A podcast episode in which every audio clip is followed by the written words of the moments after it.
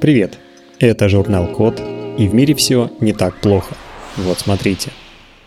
Сделали портативное устройство для безрадиационного обследования организма.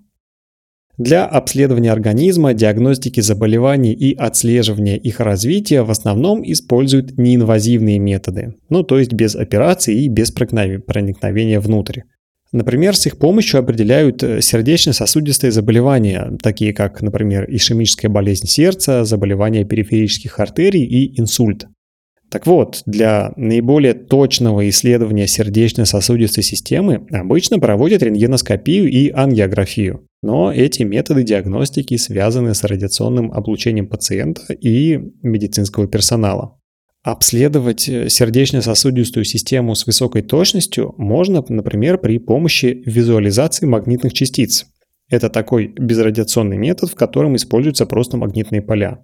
Но проблема в том, что существующие сканеры слишком громоздкие и дорогие, чтобы ими можно было оборудовать как можно больше больниц и других медицинских учреждений. В итоге в Германии сделали портативные устройства для как раз визуализации таких магнитных частиц. Для этого устройство крепят на участке тела, который нужно исследовать. Вместо радиоактивных веществ в организм вводят магнитные наночастицы в качестве маркера визуализации.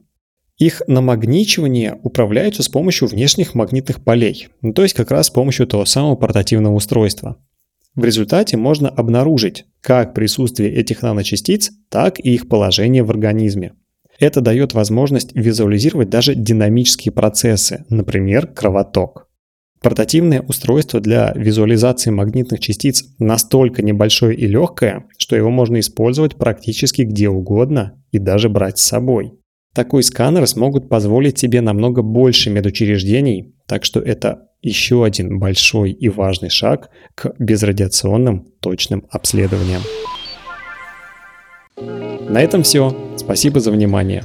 Заходите на сайт thecode.media и подписывайтесь на нас в социальных сетях. С вами был Михаил Полянин.